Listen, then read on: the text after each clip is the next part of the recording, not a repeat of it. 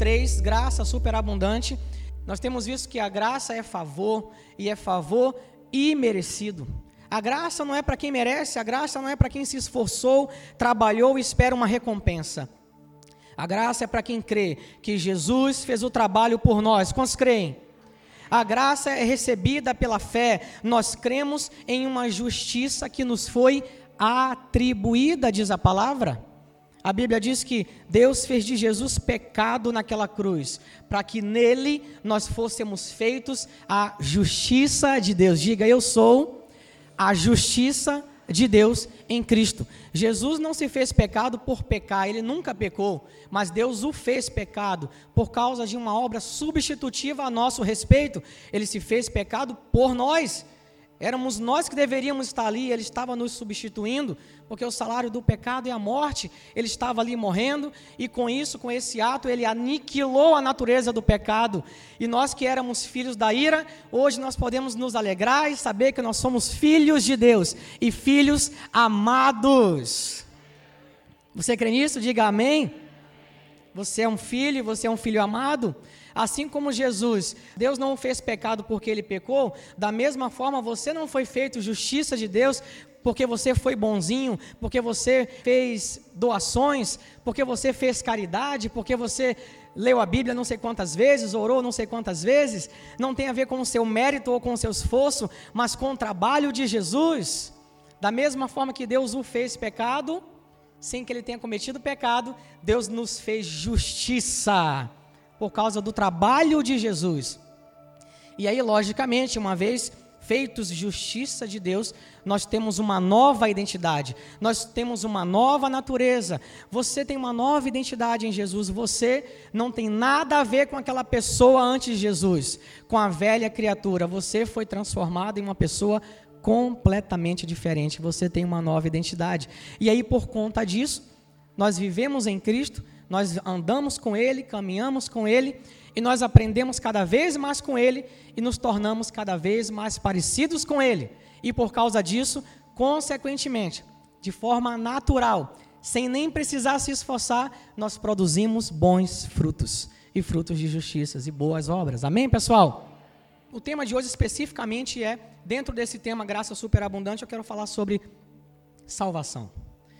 Nós somos salvos pela graça, mediante a fé, e não pelas obras. Quantos creem nisso? Diga amém bem forte se você crê nisso. Nós somos salvos pela graça e não pelas obras, ou obras da lei ou obras nossas. Nós somos salvos pela graça, mediante a fé. Porque mediante obras da lei ou nossas obras, ninguém conseguiria alcançar justiça. Ninguém consegue. Ninguém consegue. A lei ficou vigente por um período de 1500 anos e todos que se encontraram diante dela se mostraram insuficientes. Por isso é que cada um de nós, quando nos encontramos diante da lei, a lei é santa, a lei é perfeita, mas a lei não santifica ninguém, não aperfeiçoa ninguém. Diante da lei, a gente só chega a uma simples conclusão: nós somos insuficientes nós precisamos de um Salvador. Ele já veio, ele cumpriu toda a lei, a Bíblia fala que o fim da lei é Cristo. Ele cumpriu toda a lei em nosso lugar, nos libertou da maldição da lei, e por isso você pode hoje desfrutar da genuína liberdade em Jesus. Você é salvo, não por obras da lei ou por suas obras, mas pela obra de Jesus, completa, consumada, estabelecida, completa naquela cruz quando ele bradou e disse tetelestai, que quer dizer está consumado, está concluído, não há mais nada para fazer. Ele não estava brincando, ele falou a verdade. Tetelestai, a obra está consumada, o trabalho está completo. Quem estiver em mim agora pode descansar e saber que é salvo, salvo pelo trabalho, pela obra, pela vida de Jesus. Amém? É isso aí, não tenha dúvida disso. Gálatas 2,16 diz assim: sabendo que o homem não é justificado pelas obras da lei, hoje eu vou trazer para vocês textos incontestáveis sobre isso. Diz assim Gálatas 2,16: Sabendo que o homem não é justificado pelas obras da lei, mas pela fé em Cristo, temos também crido em Cristo Jesus para sermos justificados pela fé em Cristo e não pelas obras da lei, porquanto pelas obras da lei nenhuma carne será justificada. Paulo disse que a lei veio para avultar o pecado. Avultar significa colocar em destaque, colocar uma lente de aumento sobre aquilo ali, ou seja, para mostrar a nossa insuficiência. A Bíblia chega a dizer que se você quiser ser justificado pela lei, você precisa observar toda a lei, cumprir toda a lei, todos os dias por completo. E a lei, ela não, ela não é constituída só dos dez mandamentos, tá, pessoal? Os dez mandamentos é um cerne, né? É a base da, de toda a lei, mas a lei, ela é constituída de 613 ordenanças. 613. E a Bíblia fala que se você observar e cumprir essas 613 no nível da lei todos os dias, aí você pode ser justificado. Ninguém, ninguém nunca conseguiu isso a não ser Jesus. Inclusive a Bíblia diz que se você falhar em um desses mandamentos da lei, em um desses 613, você é réu de todos os outros. Ou seja, uma prova de 613 questões. Você acertou 612 questões. Qual é a nota? 9,9. Prova de 613 questões. Você aceitou, acertou 612. No natural, a gente tomaria ali 9,8, 9,9. E o professor que fosse aquele professor mais entusiasmado, bonzinho, iria dizer, cara, você só errou uma, não é possível, eu vou te dar é 10, porque, pô, valeu. A Bíblia fala que você errou uma, você é réu e falhou em todas as outras. Isso é para a gente ver o nível, o nível de alguém que quer ser justificado pela lei. O nível é esse. Era assim que as pessoas que vinham para Jesus e falavam, queriam dizer que eram bonzinhos, que eram bons, que cumpriam a lei, que não adulteravam e que não sei o que mais. E Jesus coloca elas no nível da lei. Ah, é? Se você olhar, se você apenas cobiçar, você já fez, você já pecou. Jesus falava isso porque as pessoas vinham para falar com ele muitas vezes por conta da lei e querendo justificar-se, dizer que cumpriam toda a lei, que faziam isso, que eram bonzinhos, isso e tal e aquilo outro. E Jesus, quando colocava o nível da lei para eles, eles se viam insuficientes, porque é isso mesmo, pessoal. A única coisa que Deus queria é que o homem fizesse diante da lei, ao invés de bater no peito e dizer, nós vamos fazer tudo o que o Senhor disser era que ele dissesse: Não, nós somos insuficientes, nós não podemos fazer isso, nós precisamos de um Salvador. Ele já veio, o seu nome é Jesus. E a Bíblia fala que esse Salvador, esse Jesus maravilhoso, cravou naquela cruz o inscrito de dívida que era contra nós, que nos era contrário e que constava de ordenanças. Ele cravou naquela cruz, nos libertando completamente da maldição da lei. Amém? Você é livre em Jesus. Por isso que Gálatas diz que o homem não é justificado pelas obras da lei, porque seria impossível. Jesus já veio e fez isso por nós. Aceite isso. Aceite isso. Tito 2:11 diz assim: "Porque a graça salvadora de Deus se há manifestado a todos os homens. A graça salvadora não é a lei salvadora, não é a meritocracia salvadora, e eu entendo porque muita gente tem dificuldade com isso. Sabe por quê? Porque no nosso sistema, no sistema do mundo, no nosso trabalho, a gente é promovido, a gente, a gente recebe abono, a gente sobe de nível quando a gente merece. O sistema é todo baseado na meritocracia. Se você merece, se você fez e fez além do que devia, aí você é visto, você é abonado, você recebe salário maior, você recebe promoção. Enfim, é assim e é, e é natural que seja assim. o problema é quando as pessoas querem trazer isso para o mundo espiritual, para a igreja e para a graça, e querer achar que pode justificar-se diante de Deus por suas obras, por seus méritos. Essa pessoa é louca, é maluca, porque ninguém pode fazer isso, ninguém. É como se essa pessoa dissesse, prestem atenção aqui, ó, é como se essa pessoa dissesse: Eu não preciso de Jesus, eu mesmo posso me justificar. Já prestou atenção nisso? Isso é muito sério. É como se a pessoa dissesse: Eu não quero Jesus, não precisa, eu não preciso do sacrifício dele, eu não preciso do fato dele ter me livrado da maldição da lei, eu mesmo posso me resolver. Isso é uma loucura, porque você sabe, você não pode, você não consegue, você já se esforçou. E as pessoas que muitas vezes pregam isso, colocam fardos pesados sobre a igreja e sobre as pessoas, fardos esses que nem elas mesmas conseguem carregar. É assim, e sempre foi assim. É assim que a religião e o legalismo faz. Efésios 2, 8 e 9 diz assim: Porque pela graça sois salvos, diga pela graça, por meio da fé, e isto não vem de vós, é um dom de Deus, é um presente para você. Quem gosta de receber presente aí? Eu sei que tem gente que fica envergonhado, né, de receber presente. Né? A gente fica tímido, envergonhado, mas eu digo para você, receba esse presente em nome de Jesus. Receba o dom da graça, receba. Receba, porque essa vida aqui é efêmera, é passageira. Você precisa viver e desfrutar de uma eternidade com Cristo. Uma eternidade com Ele, acredite, somente pela graça. A graça te alcançou, receba essa graça. Por que, que eu digo receba? Esse texto aqui diz que nós fomos salvos pela graça por meio da fé. Como é que é isso? Como que funciona isso? Pela graça por meio da fé. Sim, a graça está disponível para todos. Todos. A graça é suficientemente abundante para alcançar todos. Mas nem todos desfrutam dessa graça. Nem todos estão posicionados em fé para desfrutar dessa graça. Existe uma resposta da nossa parte. E qual é a nossa resposta? É uma resposta de fé, eu creio. Tudo que Deus nos dá, Ele nos dá pela pela graça. E nós recebemos pela fé. É isso.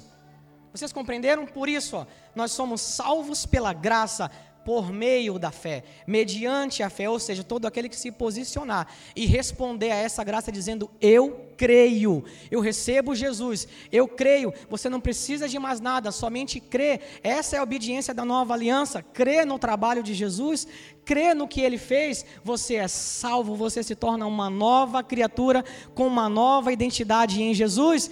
Entre nessa graça e viva no solo dessa graça todos os dias. Esse texto continua dizendo: não vem das obras, para que ninguém se glorie. Acredite, não vem das obras da lei, não vem das suas obras. A Bíblia fala que nós fomos salvos para as boas obras, não por causa das boas obras. Nós somos salvos pela graça, mediante a fé. Agora, uma vez salvos, como eu falei, nos tornamos novas criaturas, pessoas semelhantes a Jesus num processo de mudança de mente, um processo de santificação que muda a nossa vida e transforma a nossa vida de dentro para fora. Isso acontece no percurso de uma vida inteira. Uma vida inteira a gente tem que renovar nossa mente na palavra e aprender com Jesus e nos tornarmos pessoas cada vez mais semelhantes a Ele. E por causa disso, pessoal, naturalmente, sem precisar se esforçar, nós produzimos boas obras. Nós não fomos salvos pelas obras, nós somos salvos para as boas obras. Está claro, pessoal? Naturalmente você vai produzir isso. A graça é um presente do nosso Pai Celestial. A graça é favor, e favor imerecido. A graça é para aquela pessoa que você pensa assim, ele não merece. E acredite, você também não merece.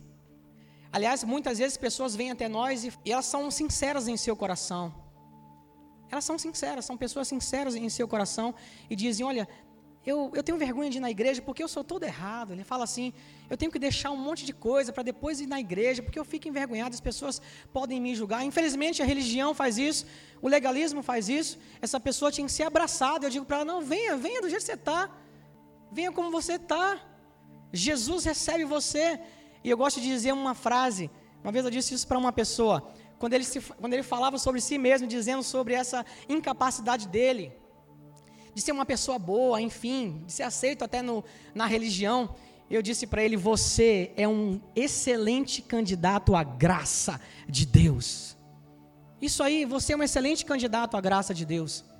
Diga isso para as pessoas: os seus pecados foram perdoados. Você é um excelente candidato à graça de Deus. Ah, é? Você acha que não merece? Então você é o excelente candidato à graça, porque graça é favor imerecido. Nem eu, nem você, ninguém merece, mas Ele fez por amor incondicional, entregou o seu filho, Ele nos substituiu naquela cruz por causa do trabalho dele. Nós fomos salvos, não por causa das nossas obras, mas por causa do trabalho dele, de Jesus. Obrigado por Jesus, Pai, obrigado por Jesus. E se não fosse por Jesus, o que seria da gente? Se não fosse por Jesus, o que seria da gente? Se apegue a Jesus, se agarre a Jesus, Ele é a sua base de vida, viva com Jesus, não abra mão de Jesus. Essa vida é passageira, é efêmera demais, dura pouco, se você comparar com uma eternidade que você pode ter com Ele. Graça é favor imerecido. Você conhece alguém que você fala assim, ele não merece, ele é um grande candidato à graça de Deus. E você vai ver que uma vez transformado pela graça, ele vai produzir frutos maravilhosos em Cristo, pela ação do Espírito Santo na vida dele. Amém? Alguém tem dúvida de que é salvo pela obra ou pela graça? Alguém aqui tem? Incontestável. Agora olha o que esse texto diz para encerrar esse tópico. Romanos 3, 28 diz assim: Concluímos, pois, que o homem é justificado pela fé sem as obras da lei. Ou seja, vamos bater aqui o martelo. Concluímos, o homem é justificado justificado pela fé, sem as obras da lei. Concorde com a Bíblia. Quantos concordam com a Bíblia? Concorde com a Bíblia. Você é justificado pela graça, mediante a fé. Se a sua resposta em Cristo foi uma resposta de fé, então você é justificado. Você é a justiça de Deus em Cristo. Você não precisa é, temer, você não precisa ter medo, você não deve nada para ninguém. Um alto preço foi pago. Tem gente que acha que a graça foi barata. Não. Jesus pagou um altíssimo preço. Altíssimo preço por nós. Só Ele pôde fazer isso. Agora, Ele nos deu isso gratuitamente. A graça não foi barata, o preço foi altíssimo. Agora ele fez por nós, a gente não conseguiria fazer. É diferente. Ele deu para a gente gratuitamente, mas ele pagou um preço altíssimo. Sabe para quê? Para ter a mim e a você com ele na eternidade. Ele te ama incondicionalmente. Ele te perdoa, ele já te perdoou naquela cruz há mais de 2020 anos atrás. Acredite, você é amado demais em Jesus. Você é muito amado. A graça nos conferiu acesso ao Pai com confiança de que somos aceitos. Diga assim: Eu sou aceito por Deus em Cristo. Ele qualificou você. Em Cristo você foi qualificado. Quando você está aqui e todo domingo nós celebramos a ceia, e muita gente vem da religiosidade, teme esse momento, fica com medo, porque muitas pessoas colocam fardos pesados sobre ela. E quando você levanta aquele, aquele cálice e o pão, acredite, você não está fazendo aquilo por você, por seu mérito, porque você é digno, você está fazendo aquilo porque Ele qualificou você. É isso. E a pessoa que acha que levanta aquilo, porque naquela semana ela orou muito, leu a Bíblia muito, porque ela não chutou o gato do vizinho, não foi áspero com a esposa, a pessoa que acha isso, e aí por causa disso ela pode participar, é louca, porque ela teria que observar os 613 todos os dias, fazer uma prova de 613 questões todos os dias e passar. Todos os dias. Não é uma vez fez, fui aprovado e acabou, não. Zerou o dia, de novo, zerou de novo, de novo. Vocês estão compreendendo? Nós levantamos aquele cálice ali com toda a liberdade, porque sabemos que nós fomos qualificados nele. Não tem a ver com a gente, mas tem a ver com ele tem a ver com Jesus. Faça isso pela fé. Faça isso pela fé. Hebreus 4,16 diz assim: Cheguemos, pois, com confiança ao trono da, da graça, para que possamos alcançar misericórdia e achar graça, a fim de sermos ajudados em tempo oportuno. A graça nos conferiu acesso ao Pai com confiança de que somos aceitos. Ele diz: cheguem-se ao trono da graça, se cheguem a Jesus, vocês foram qualificados, vocês são aceitos. Não tenham medo de nada, vocês são aceitos. Vocês são aceitos. Tem gente que não aguenta ouvir, por exemplo, a palavra arrebatamento. Tem gente que fica preocupado, nervoso. Quando a Bíblia diz e fala sobre fim dos tempos e fala sobre arrebatamento, a Bíblia fala que nós devemos nos consolar uns aos outros com essa palavra. Consolar, ou seja, é boa notícia. A igreja, a igreja de Jesus não deve temer nunca o arrebatamento ou qualquer coisa futura, porque ela sabe, porque sabe que ela está guardada em Jesus e não importa o que aconteça, nós estamos em Cristo. Nós estamos seguros nele nós somos qualificados nele. Quando você ouvir fim dos tempos, arrebatamento, você fala aleluia, aleluia. O noivo está chegando. e eu estou colado com ele, eu tô, estou tô dentro. Eu fui qualificado por ele, ele me ama, ele me ama. Não precisa ter medo, não precisa ter medo. Amém? Coisa linda, né? A igreja que sabe e que conhece a graça poderosa de Deus. Rejeitar essa graça em detrimento da lei é rejeitar Cristo. Olha o que Paulo diz aqui em Gálatas 5, 1 a 4, diz assim: Estai, pois, firmes na liberdade com que Cristo nos libertou, e não torneis a colocar-vos debaixo do jugo da servidão. Eis que eu, Paulo, vos digo que, se vos deixar de circuncidar, Cristo de nada vos aproveitará. E de novo protesto a todo homem que se deixa circuncidar, que está obrigado a guardar toda a lei. Está vendo? Você quer guardar um? Então guarde tudo. E você sabe que você não pode. E ele continua dizendo: Separados estáis de Cristo, vós que vos justificais pela lei, da graça tendes caído. Pessoal, isso é muito sério. Isso é muito sério. Eu sei que muita gente aí acha que cair da graça, fulano caiu da graça. Ciclano caiu da graça. Tem muita gente que acha que cair da graça é pecar, cometeu pecado, cometeu adultério, mentiu, seja lá o que for. O pessoal fala, né? Caiu da graça. Não tem nada a ver, pessoal. Cair da graça não tem nada a ver com pecar. Cair da graça significa sair da graça poderosa, maravilhosa, favor e merecido de Jesus e querer voltar para os rudimentos da lei. Isso é cair da graça. E essa igreja de Gálatas estava sendo infiltrada por judaizantes que diziam que a lei de Moisés tinha que ser observada. E uma das, das coisas que a lei de Moisés dizia que o homem tinha que se circuncidar. E Paulo chama a atenção deles: vocês estão loucos, vocês estão malucos? Eu estou dizendo para vocês: se vocês fizerem isso, se vocês quiserem fazer isso, vão ter que observar toda, toda a lei. E tem mais: se vocês quiserem viver por isso, vocês estão separados de Cristo. Vocês caíram da graça. Isso é sério, né, pessoal? Por isso que a gente aqui, a gente ama pregar Cristo. A nossa, a nossa mensagem é Cristo. Porque Cristo está evidenciado de Gênesis a Apocalipse. Cristo é o centro da Bíblia, Cristo é o centro da vida. Ele é a graça poderosa, Ele é a graça, a graça é uma pessoa. Não caiam da graça, não saiam da graça e queiram voltar para os rudimentos da lei. Permaneçam e cresçam no conhecimento e na revelação da graça. Diga assim: Eu estou mergulhado na graça. Amém, pessoal? Quem cai, cai de algo que está acima, não é verdade? Pensa comigo. Alguém cai de algo que está abaixo? Se ele fala que da graça decaíste, vocês caíram da graça, isso já mostra para a gente que a graça está muito acima. A graça é superior, a graça é super, hiper, mega abundante.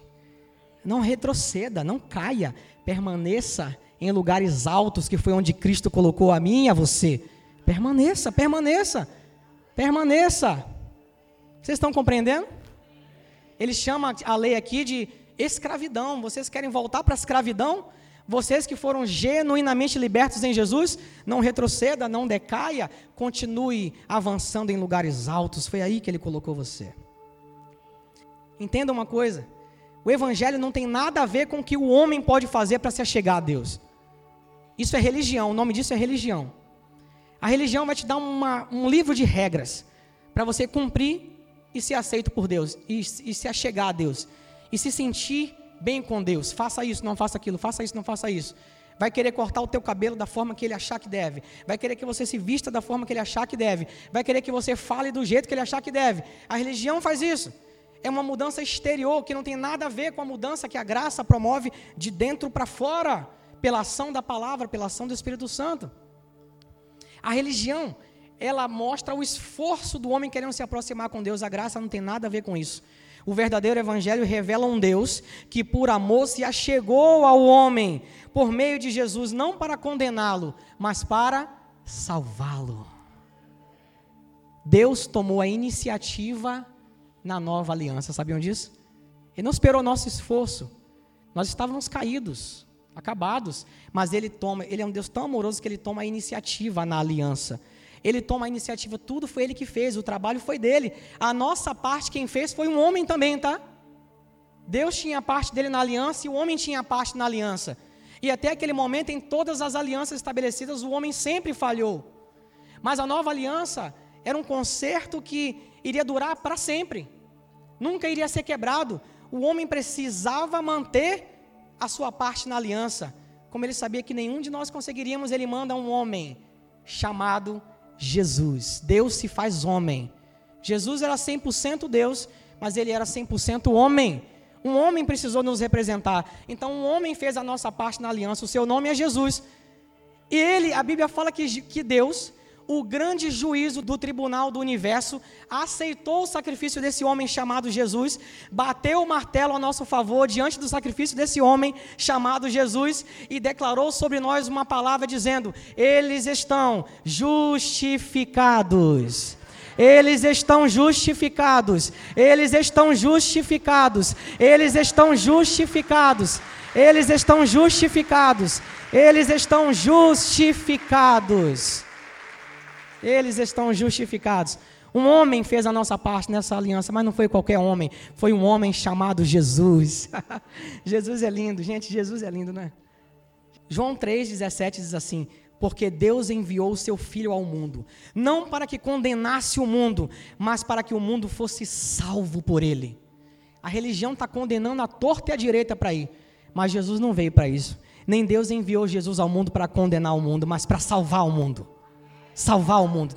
A saber, todo aquele que recebe essa graça e que responde em fé: Eu quero Jesus, eu estou em Jesus, ele veio para te salvar, não para condenar você. João 5,45 diz assim: Não cuideis que eu vos hei de acusar para com meu Pai. Jesus falando, ó, não cuideis que eu vos hei de acusar para com meu Pai. Há um que vos acusa, e o nome dele é Moisés, em quem vós esperais. Gente, Moisés estava vivo para fazer aquilo? Sobre quem que ele estava falando, gente? Hã? Uma igreja que estuda, olha só. Uma igreja que conhece a graça. Moisés era um representante da lei. Aliás, a Bíblia fala que Jesus estava no monte e ele estava orando com os discípulos. Veja essa visão. E de repente aparece Elias e Moisés. Moisés, Elias e Jesus ali. Os discípulos ficam atônitos, sem saber o que estava acontecendo, e perguntam a Jesus: o que, é que a gente faz? Vamos fazer uma tenda para cada um, uma cabana para cada um de vocês? E de repente uma voz do céu aparece dizendo assim: Esse é o meu filho amado, a ele ouvi. Diga a ele ouvi. Aquela visão estava ali para mostrar para os discípulos e para a gente hoje de que Jesus estava ali, Moisés era um representante da lei, estava ali, e Elias, um representante dos profetas, estavam ali. O que Deus estava dizendo naquela visão, para que todos nós entendêssemos, é que não ouçam mais Moisés, a lei, e nem os profetas Elias, ouçam meu filho, Jesus. Ele já vê, ele está aí, ouça ele. Ouça ele. E de repente, de repente Moisés e Elias somem e quem fica? Só um. E o nome dele é Jesus, maravilhoso. Jesus maravilhoso. A lei e os profetas já tiveram sua vez. Eles foram importantes, mas na nova aliança você não tem que ouvir a lei e nem os profetas, você tem que ouvir Jesus, o Filho. Esse é o meu filho, ouçam a Ele. Lindo, não é? Esse mesmo Deus, esse mesmo Jesus maravilhoso está dizendo: Eu não vim acusar você, eu vim salvar você. Aceite isso, receba isso. É gratuito, não dói nada e te livra de tanta coisa ruim. Receba a graça que há em Cristo Jesus. Recebam, recebam. Romanos 5, 8 diz assim: Mas Deus prova o seu amor para conosco, em que Cristo morreu por nós, sendo nós ainda pecadores. Nós éramos pecadores, não valíamos nada. Mas Deus provou o seu amor para conosco e entregou Jesus. Deus provou o seu amor para conosco e entregou Jesus. Ele se deu por nós quando nós éramos ainda pecadores. Ele se fez pecado por nós, ele se fez maldição por nós, para que nele nós fôssemos feitos a justiça de Deus. A verdade absoluta é que quando Deus olha para você hoje, ele vê Jesus estampado em você. Você que está em Jesus, ele olha para você, ele não vê sua, o seu mérito, ele não vê a sua obra, ele vê Cristo estampado em você. Por isso que ele olha para você com um olhar de amor, de filho amado, e ele te declara justo, abençoado, amado, filho querido. 1 João 4, 9 e 10 diz assim: Nisto se manifestou o amor de Deus para conosco, que Deus enviou seu Filho unigênito ao mundo, para que por ele vivamos. Nisto está o amor. Não que nós tenhamos amado a Deus, mas em que Ele nos amou a nós e enviou seu Filho para propiciação pelos nossos pecados. Sabe o que a religião tenta fazer e colocar sobre nós muitas vezes? A pessoa fica naquela, naquele trauma de querer mostrar o quanto ama a Deus. e fica, você ama a Deus? Ah, então você tem que jejuar. Você ama a Deus? Então você tem que ler a Bíblia, você tem que orar. Todas essas coisas são boas, mas não são raízes, pessoal. Vocês estão entendendo? Não são raízes para você agradar a Deus. Você, Deus já te vê de forma agradável. E você faz essas, todas essas coisas como fruto agora, não é uma raiz. Você já é agradável diante de Deus, porque Ele te vê em Jesus. Entenda? É uma diferença muito, muito grande. É uma diferença muito grande. Mas a religião e o legalismo fica levando a pessoa para mostrar o tanto que ela ama a Deus. Ah, você ama a Deus, então o seu Isaac. Já viram isso? Ah, você ama a Deus, então faça isso. Você ama a Deus, então faça tal coisa. E quanto mais sacrificante, melhor. Quanto mais você, sabe, sacrificar, é melhor. E tudo mais. A religião faz isso. Por quê? Porque está baseada em meritocracia, está todo na lei está baseado todo no que o homem pode fazer para se achegar a Deus, e a graça não tem nada a ver com isso. A graça tem a ver com um Deus que nos amou e se aproximou de nós, tomou a iniciativa na aliança e nos salvou gratuitamente. É isso que a graça fez. E esse texto aqui vai dizendo: nisso está o amor, não em que nós tenhamos amado a Ele, mas em que Ele nos amou. Isso mudou minha vida. Quando eu peguei esse versículo e entendi que a maior revelação que eu tinha que ter era que eu era amado, que Deus me amava e me amava incondicionalmente. Isso mudou a minha vida, porque o meu esforço todo era mostrar para Ele que eu o amava. A Bíblia fala que não é nisso que se constitui o amor. O amor se constitui no fato de nós sabermos que Ele nos ama. É uma diferença muito grande, pessoal. É uma diferença muito grande, muito grande, muito grande. Quando você sabe que Ele te ama, rapaz, aí as coisas começam a, sabe, a serem resolvidas. Você não tem medo de condenação, você não tem medo do seu pai, pelo contrário, você sabe que você pode se aproximar dele e ter intimidade de pai e filho com ele. Amém? Entendam e cresçam cada vez mais no conhecimento do amor de Deus por você. Aí você vai ser genuinamente liberto. Aí você vai entender que você não é mais um servo, você é um filho e um filho amado. Romanos 5, 1 e 2 diz assim: Tendo sido, pois, justificados pela fé, temos paz com Deus por nosso Senhor é, Jesus Cristo, pelo qual também temos entrada pela fé a essa graça, na qual estamos firmes, e nos gloriamos na esperança da glória de Deus. Por causa dessa graça que nós recebemos mediante a fé, nós temos paz com Deus. Diga, eu tenho paz com Deus. Você tem a paz de Deus. Você é cheio da paz de Deus, porque Ele está em você. O Espírito Santo está em você, Ele é a sua força, sabe? Ele é o seu motor que te ajuda todos os dias. Então você tem a paz de Deus. Mas quando a Bíblia fala de paz com Deus, a Bíblia está falando de aproximação, de reconciliação. A Bíblia está falando de intimidade. A Bíblia está falando de sabe, de viver viver na presença do Pai, porque você foi aceito, você foi qualificado. Você não está mais em guerra com Ele. Ele não tem ira para você, você tem paz com Ele. Ele te vê como um filho e um filho amado, da mesma forma que ele olhava para Jesus e dizia: Esse é o meu filho amado, em quem eu tenho prazer. Acredite quando ele olha para você, porque Jesus está estampado em você, ele te vê como um filho amado, ele tem prazer em você. Por causa dessa graça, mediante a fé, nós temos paz com Ele. Agora, todo homem, toda mulher pode viver em paz com Deus. Deus não vai te fulminar, Deus não vai te castigar, Deus não está esperando você na esquina para te apontar os pecados e castigar você. Você está em paz com Ele. Você não deve nada, porque você já aceitou o sacrifício de Jesus. Eu vou subir um pouco o nível aqui agora e dizer Legalmente, pessoal, você foi completamente perdoado. Legalmente você foi salvo. Se Deus fosse imputar em você os pecados que ele imputou em Jesus, ele não seria justo, mas ele é justo e ele já castigou o pecado em Jesus e a Bíblia fala que ele aniquilou a natureza do pecado. Porque ele já castigou o pecado em Jesus, ele não pode castigar o pecado em nós, ele resolveu o problema do pecado. Legalmente, pessoal, você é salvo e você não deve nada para ninguém legalmente. Pensa comigo, não sou advogado, pode ser que tenha advogado aí, mas imagina que um crime foi cometido e as investigações apontaram que alguém foi o culpado e essa pessoa apontada como culpado recebeu a sentença, ok? Essa pessoa foi sentenciada e recebeu o castigo por aquele crime. Cabe, pessoal, de alguma forma, alguém receber esse mesmo castigo, imputar sobre outra pessoa esse crime que já foi castigado em outro? Não existe essa possibilidade. Pode ser que tenham errado e tenham que corrigir, mas não existe um crime imputado legalmente para duas pessoas.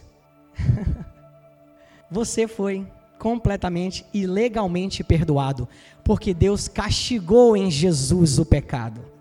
Castigou em Jesus. Ele depositou toda a ira dele, toda a ira pelo pecado em Jesus. Ele depositou em Jesus, colocou em Jesus. Legalmente ele não pode colocar isso sobre você, porque ele é justo. Ele já castigou o pecado em Jesus. Vocês estão compreendendo? Abra o coração, abra o coração para entender a graça, pessoal. A graça não é, a graça não é para criança, a graça é para maduros. Comece a entender essas coisas, comece a compreender isso. Você, a gente, quando nasce de novo, a gente vai sendo alimentado, alimentado com leitinho, e isso é muito importante, mas à medida que a gente vai crescendo, a gente precisa de substância e crescer no conhecimento da graça e da fé. Amém, pessoal? Diga assim, legalmente, eu sou completamente perdoado. Agora você tem paz com Deus. Você foi reconciliado. Você é um filho amado e plenamente aceito. Plenamente aceito. Diga assim: Eu sou um filho amado e plenamente aceito. Qualificado em Jesus. Só existe um pecado que pode levar alguém para o inferno. Eita, pastor, fala logo. Só existe um pecado que pode levar alguém para o inferno. Só um, não tem outro, é só um. A Bíblia diz. João, João 16, 8 e 9 diz assim: E quando ele vier, convencerá o mundo do pecado e da justiça e do juízo do pecado porque não creram em mim. Esse é o único pecado. Se você não crê em Jesus, se você não está em Jesus, aí não tem jeito, não tem salvação, porque ele disse: Eu sou o caminho, eu sou a verdade, eu sou a vida. O único pecado que pode levar alguém para o inferno é o pecado de não crer em Jesus. Está expressamente dito na palavra: do pecado porque não creram em mim. Quantos já creram em Jesus aqui? É isso aí, fique firmado nele. Jesus é lindo, né, gente? Fala a verdade, né? Jesus é lindo, né? Jesus é lindo. Gente, Jesus é lindo demais. Romanos 5, 17 a 21 diz assim: olha esse texto, esse texto é poderoso, pessoal. Romanos, que é um dos principais tratados teológicos do Novo Testamento, escrito pelo apóstolo Paulo, o apóstolo da graça, o cara que trouxe a maior revelação da graça de Deus para nós e para a igreja. Romanos 5, 17 a 21 diz assim: Porque se pela ofensa de um só a morte reinou por esse, muito mais os que recebem, só um instante, porque pela ofensa de um só, quem é esse que a Bíblia está falando? Que ofendeu e pecou e ficou separado, e por causa dele toda a humanidade passou a viver separada e destituída de Deus. Quem é esse um só? Adão. O homem foi, nós somos representados duas vezes, uma vez em Adão e depois a saber os que creem em Jesus. Então a Bíblia fala que, porque se pela ofensa de um só Adão, a morte reinou, porque esse é o salário, a morte reinou por este, muito mais os que recebem a abundância da graça e o dom da justiça reinarão em vida por um só, e o seu nome é Jesus Cristo. Ah, Deus. Nós estamos em Jesus. Diga, eu estou mergulhado em Jesus. Diga. Eu não estou mais em Adão. Todo homem, toda mulher que, que não recebeu Jesus, que não creu, não depositou sua fé em Jesus, ainda está em Adão. E no legado de Adão. E qual o legado de Adão? É pecado, é morte, é ira, é separação. Por isso que a Bíblia chega a dizer: porque todos pecaram e destituídos estão da glória de Deus. Já viram isso? O pessoal da religiosidade, do legalismo, adora pregar esse versículo, mas o problema é que eles param aí nesse versículo. Não sei por que eles param aí. Não sei por que todos pecaram e destituídos estão da glória de Deus. Essa era a nossa condição. Isso é o versículo 23, mas o versículo 24 diz: sendo, pois, justificados pela graça que há em Cristo Jesus. É aí que nós estamos, no 24, não no 23. Todos pecaram, ficaram separados. Esse é o legado de Adão. mas nós somos justificados pela graça que há em Cristo Jesus. É onde nós estamos agora. Esse um só homem que pecou e por causa dele veio a morte, tudo que é de ruim, ele era o nosso passado, ele era o legado da velha criatura, mas nós somos novas criaturas, nós estamos agora em Jesus. Eu vou continuar o texto. Eu falei que o texto é poderoso, não é, gente? Vejam o texto da palavra de Deus. O versículo seguinte diz assim: Pois assim como por uma só ofensa veio o juízo sobre todos os homens para a condenação, era esse o legado de Adão, juízo e condenação. Tem muita gente hoje continuando a pregar juízo e condenação. Eu não consigo entender. Continua no legado de Adão, mas nós estamos em Cristo. Olha o que o legado de Cristo traz para nós. Assim também, por um só ato de justiça veio a graça sobre todos os homens para justificação de vida. Nós não estamos mais em Adão. Você não precisa mais se preocupar e pregar juízo e condenação. Você precisa pregar vida e vida zoe, a vida do próprio Deus que foi dada para nós. Nós cremos em uma justiça que nos foi atribuída e que nos foi atribuída por Deus em Cristo Jesus. Quantos recebem essa justiça atribuída em Jesus? Não abra mão, não abra mão disso. Não abra mão disso. O texto continua. Por quê? Como pela desobediência de um só homem, muitos foram feitos pecadores. Assim, pela obediência de um, muitos serão feitos justos. Por isso que a gente ensina para vocês. Quantos são pecadores aqui? Quantos acham que são pecadores aqui? Quantos são justos aqui? Agora, vamos lá. Quantos são justos aqui? Baixa a mão. Quantos são pecadores? Diminuiu já. Pessoal, não tem como ser pecador e justo. Em Adão nós éramos pecadores. A velha criatura nós éramos pecadores. Mas lembra o que eu falei? Cristo, Deus fez de Cristo o pecado, para que nele nós fôssemos feitos a justiça de Deus. Esse texto fala da nossa nova identidade. Nós não somos mais pecadores. Não é essa mais a nossa essência, a nossa natureza. Nós somos justos em Cristo Jesus, porque nós recebemos uma nova natureza. Nós temos uma nova identidade. E é nessa nova identidade que nós devemos viver. Amém? Isso não quer dizer que a gente não vai pecar, não vai errar. A gente vai pecar, a gente vai errar. Aquele que disse que não peca já está mentindo. Diz a Bíblia. Só que nós estamos tratando aqui de natureza. Quando Jesus foi à cruz, ele não foi à cruz apenas para perdoar pecados. O termo aí é ramartanos, pecados, as ações pecaminosas. Quando Jesus foi à cruz, ele não foi apenas para perdoar pecados. Ele já havia perdoado pecados antes de ir à cruz. Lembra daquele homem que desceram, o homem que precisava ser curado e desceram por um telhado, desceram na frente de Jesus. Ele olhou para o homem e disse: Perdoados estão os seus pecados. E os religiosos que estavam sempre buscando pela lei, ao invés de ter uma palavra de graça, mas sempre estavam procurando pela lei condenar as pessoas, pregando juízo, como eu estou mostrando aqui, pensaram, mas como que ele faz isso?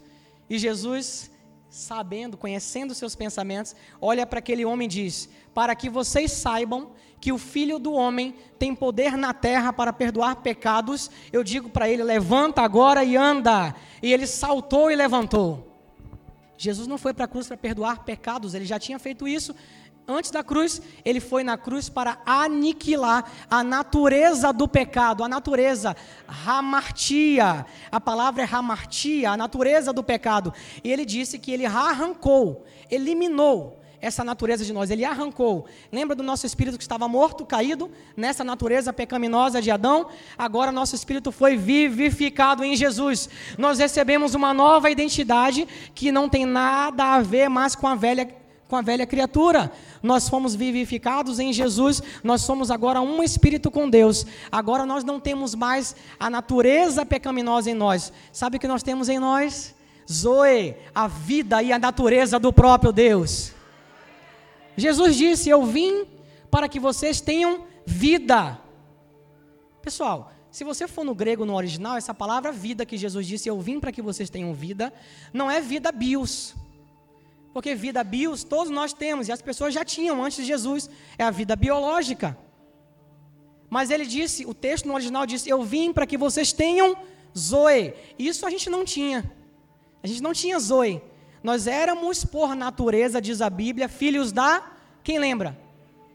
Pode falar bem forte. Quem lembra? Saiu aí, da ira.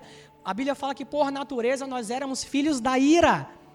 É uma forma de amenizar, para não dizer filhos do diabo, porque era essa a nossa natureza em Adão a natureza pecaminosa, aí sim você podia dizer naquele estado que você era um pecador, mas ele disse que ele veio para que a gente tivesse vida, Zoe, a vida do próprio Deus em nós agora. A nova criatura, ela não tem mais como a velha criatura a natureza da, da ira, mas ela tem a natureza Zoe, a natureza do próprio Deus nela. Isso é uma realidade, isso não é uma promessa, isso é uma realidade. Já é seu, faz parte da sua vida, é seu. Então, Quantos aqui são justos em Cristo? E quantos são pecadores também? É isso aí. Exterminei os pecadores, igual o Fragale faz, né? Fala, né? Exterminei os pecadores. Todos entenderam que são justos em Jesus. E é essa sim a sua realidade, a saber você que está em Cristo. Se você nunca tomou essa decisão, tome essa decisão hoje. Erga sua mão e diga: Eu quero Jesus, eu quero estar em Cristo. É. É, é simples demais, não dói nada. É gratuito, é para você.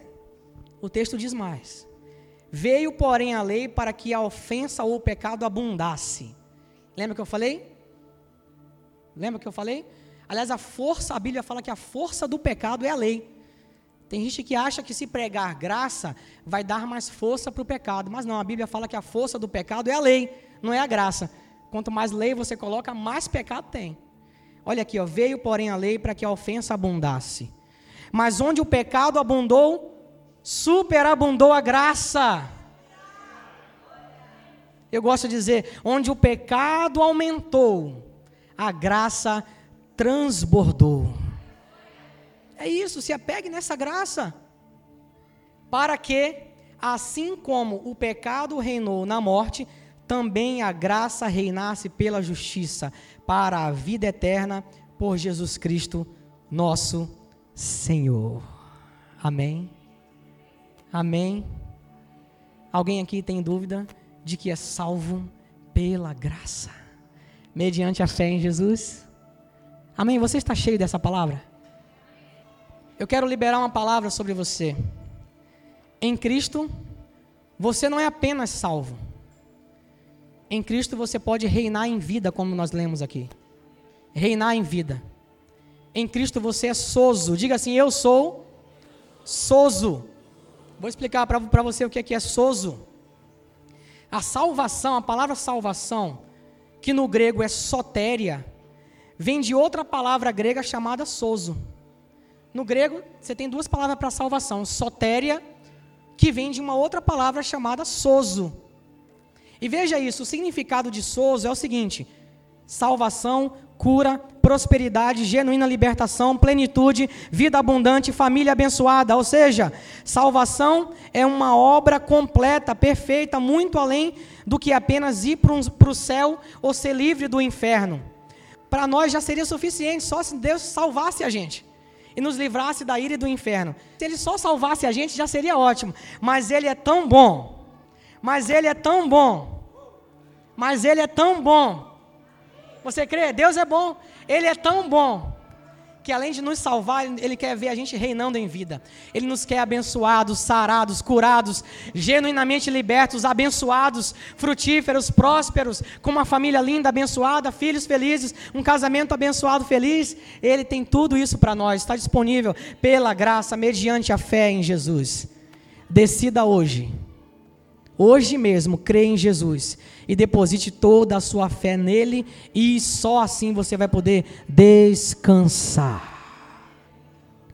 Feche seus olhos, Pai, muito obrigado por essa palavra. Paizinho, muito obrigado por essa palavra, muito obrigado pela Sua palavra, muito obrigado pela graça, obrigado por Jesus, obrigado por tudo que você fez por nós. Obrigado, Jesus, teu legado é maravilhoso, nos alcançou e nos tirou de um lamaçal de pecado, nos transportou do reino das trevas para o reino do Filho do teu amor. Nós somos felizes em Jesus, nós somos completos em Jesus, nós não precisamos de nada além de Jesus para nos declararmos abençoados, felizes, livres, salvos. Obrigado, Jesus, obrigado por alcançar essa igreja com esse legado tão maravilhoso. Obrigado, Jesus, obrigado, Jesus. Obrigado, Jesus, obrigado, Jesus, obrigado.